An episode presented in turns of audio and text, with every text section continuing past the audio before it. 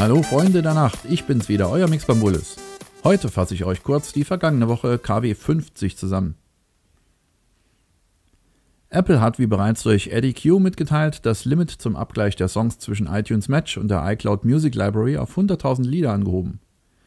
Somit kommen diejenigen, die eine größere Bibliothek angesammelt haben, in den Genuss, 100.000 Songs auf allen ihren Apple-Geräten abzugleichen und auf dem aktuellen Stand zu halten. Auch Benutzer der Apple-Geräte mit nur 16 GB Speicher haben somit die Möglichkeit, eine größere Musikauswahl zur Verfügung zu haben, ohne auf ein größeres Modell zurückgreifen zu müssen. Schon seit ein paar Monaten arbeitet Apple an Neuerungen von Apple Music und hat diesen Dienst nun auch für Android im November zur Verfügung gestellt, sowie auch die Unterstützung der Sonos Heimlautsprecher. 2016 soll dann die vollständige Sonos-Unterstützung ausgerollt werden. All denen, die Apple Music bereits intensiv nutzen, wünschen wir natürlich weiterhin viel Spaß mit diesem neuen Dienst. Wieder einmal muss sich ein Online-Dienst gegenüber seinem übermächtigen Konkurrenten geschlagen geben. Click and Buy wird ab 13.04.2016 seinen Dienst einstellen. Bis dahin müsst ihr euer Guthaben aufgebraucht haben oder eine Rückbuchung anfordern. Click and Buy ist dabei sogar einer der ersten Online-Bezahldienste und hat schon sagenhafte 16 Jahre auf dem Buckel, was ja für ein Internetunternehmen eine lange, lange Zeit ist. Seit 2010 ist der Dienst eine Tochter der Deutschen Telekom. Der Konzern schaffte es allerdings nicht, eine ausreichend große Nutzerschaft aufzubauen. Manager Tim Höttges räumte auch schon den Fehler der Übernahme ein. Alle Dienste für den Konsumenten und Online-Shops werden mit dem 1. Mai 2016 nicht mehr erreichbar sein. Auch die Abwicklung der vorhandenen Konten muss vor dem 30.04.2016 abgeschlossen sein. Das bedeutet, Guthaben aufbrauchen oder Auszahlung anfordern. Am besten gleich sofort machen, bevor ihr es vergesst. Aktuell wird der Payment-Anbieter nun noch von 80 Angestellten betrieben. Die Arbeitsplätze sollen allerdings sozialverträglich abgebaut werden. PayPal ist einfach viel zu groß geworden. Es gibt kaum einen Shop, wo nicht mit dem Dienst aus USA bezahlt werden kann. Genau dieser Umstand macht PayPal sehr attraktiv.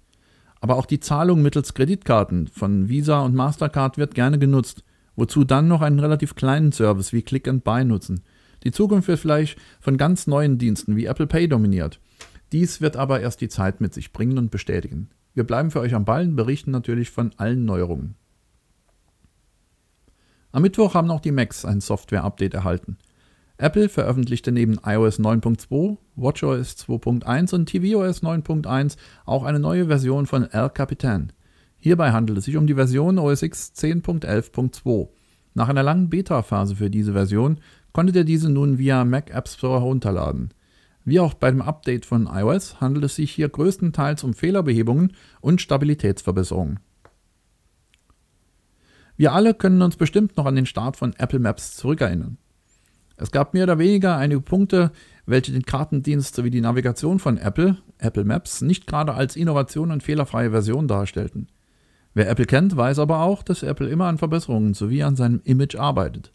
Dabei wurde in den letzten drei Jahren sehr intensiv an Verbesserungen der Stabilität sowie der Genauigkeit und Aktualisierung der Kartendaten gearbeitet. Die aktuellen Zahlen zeigen auf, dass der Kartendienst von Apple dreimal häufiger als der bisherige Platzhirsch von Google, Google Maps, unter iOS aufgerufen wird. Mit einer Gesamtzahl von 5 Milliarden Aufrufen hat Apple Maps deutlich an Nutzerfragen aufgeholt und ist zumindest unter iOS-Geräten an Google Maps vorbeigezogen. Klar, wir reden hier natürlich von Apple Maps, dem integrierten Kartendienst. Dennoch ist es ein Indiz für die Verbesserung, denn ohne einen wirklichen Nutzen inklusive der Verbesserungen würde auch natürlich niemand den Kartendienst von Apple aufrufen oder für sich einsetzen. Ich muss Apple Maps klar ein Lob aussprechen, da in unserer Region der Kartendienst des iDevice-Giganten mehr als deutlich den von Google überholt hat. So sind bei Apple Maps bereits Neubauten zu sehen, die bei Google Maps noch ein grünes Stück Land zeigen. Aus diesem Grund nutze ich Apples Dienst vorwiegend für Navigation, ob zu Fuß oder mit dem Auto. Zusätzlich ist Apple Maps gerade auch in Verbindung mit der Apple Watch ein wirklicher Mehrwert für die Navigation, den ich sehr, sehr gerne nutze.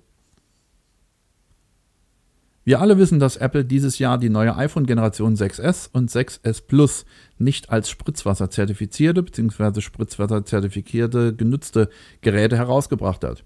Einige bemängeln diesen Fakt, anderen ist es wieder völlig egal. Es ist wie immer, für jeden Anwendungszweck gibt es ein Pro und Contra bzw. einen Mehrwert oder auch nicht. Jetzt hat Apple allerdings einen neuen Patentantrag eingereicht. Die selbstheilenden Ports bzw. selbstheilenden Bauteile. Daran erkennt man, dass Apple durchaus an der Frage arbeitet, wie kann ich das iPhone und oder andere Apple-Geräte im Fall eines Wassereinbruchs reparieren oder schützen.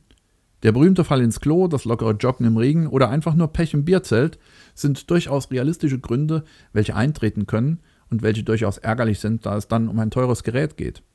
Im Patentantrag spricht man von einem selbstheilenden Elastomer. Die aktuelle Gerätegeneration wurde auch schon einigen Tests unterzogen und über 45 bis 60 Minuten unter Wasser gelagert. Der anschließende Test verlief erfolgreich und die Geräte waren noch funktionsfähig.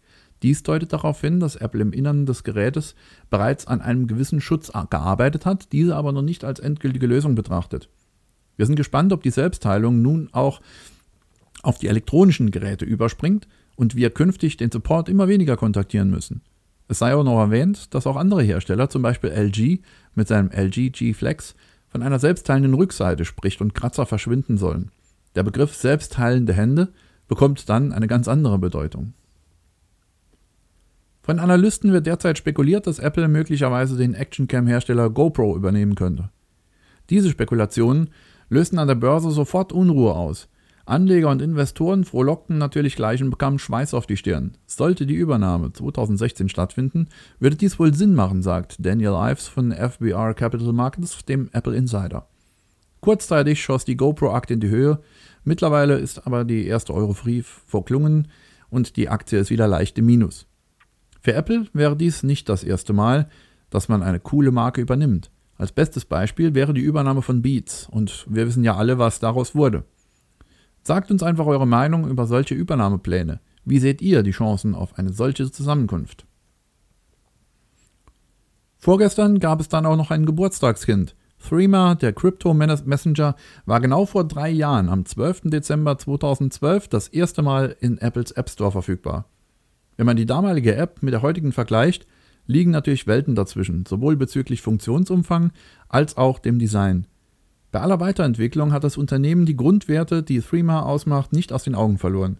Das Bestreben, den besten sicheren Messenger zu entwickeln, der einfach zu bedienen ist und trotzdem eine möglichst geringe Datenspur hinterlässt. Zum anderen die unternehmerische Unabhängigkeit zu bewahren. Threema ist ein selbstfinanziertes Unternehmen geblieben, das nur seinen Nutzern verpflichtet ist und nicht von Investoren, Werbekunden oder Staatszuschüssen abhängig ist.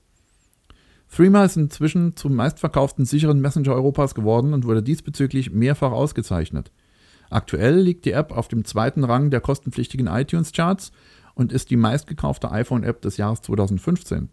Mit der Zeit hat sich dann auch das Logo von damals und heute ein wenig verändert. Wie Gerüchte verlauten lassen, soll bereits im März 2016 ein Event geplant sein, auf dem die Apple Watch 2 und sogar ein iPhone 6C released werden soll. Mark Gurman, ein stets gut informierter US-Blogger, vermutet, dass auf dieser Veranstaltung die zweite Generation der Apple Watch vorgestellt werden soll. Ein Verkaufsstart werde ab dem 2. April durchaus denkbar. Vermutlich soll dann auch das neue 4 Zoll iPhone, es soll auf den Namen iPhone 6C hören, präsentiert werden. Dieses Device würde sicherlich viele Anhänger finden, die sich einfach nicht an die größeren Displays gewöhnen können. Technisch könnte es auf einer Basis einer Mischung aus iPhone 5S und iPhone 6S liegen. Bei der Watch 2 wären beispielsweise neue Sensoren oder eine Wi-Fi-Funktion denkbar. Da dies alles bis jetzt natürlich noch Spekulationen sind, können wir zumindest vor Weihnachten noch fleißig diskutieren, was dann nächstes Jahr kommen wird. Wir werden natürlich äußerst gespannt sein. Schließlich möchte ich nochmals hinweisen auf unser schönes Eisszene Christmas Countdown Gewinnspiel. Wir möchten uns schon jetzt für eure rege Beteiligung bedanken und wünschen allen Usern, die weiterhin mitspielen, viel Spaß und Losglück. Wir konnten ja auch diese Woche wieder viele User ziehen, die ähm, hier auch zu den Glücklichen gehören. Und so wird es dann auch weitergehen bis zur letzten Ziehung am 24. Dezember an Heiligabend. Dies war die kurze Zusammenfassung der vergangenen Woche. Ich wünsche euch und euren Familien noch einen schönen, besinnlichen dritten Advent und schaut wieder rein und diskutiert mit uns in unserem tollen Forum. Bis dahin, tschüss und bye bye, euer Mix Bambulis. Mehr Informationen zum Podcast oder zur täglichen News findest du online unter eiszene.com. Wir freuen uns auf dich.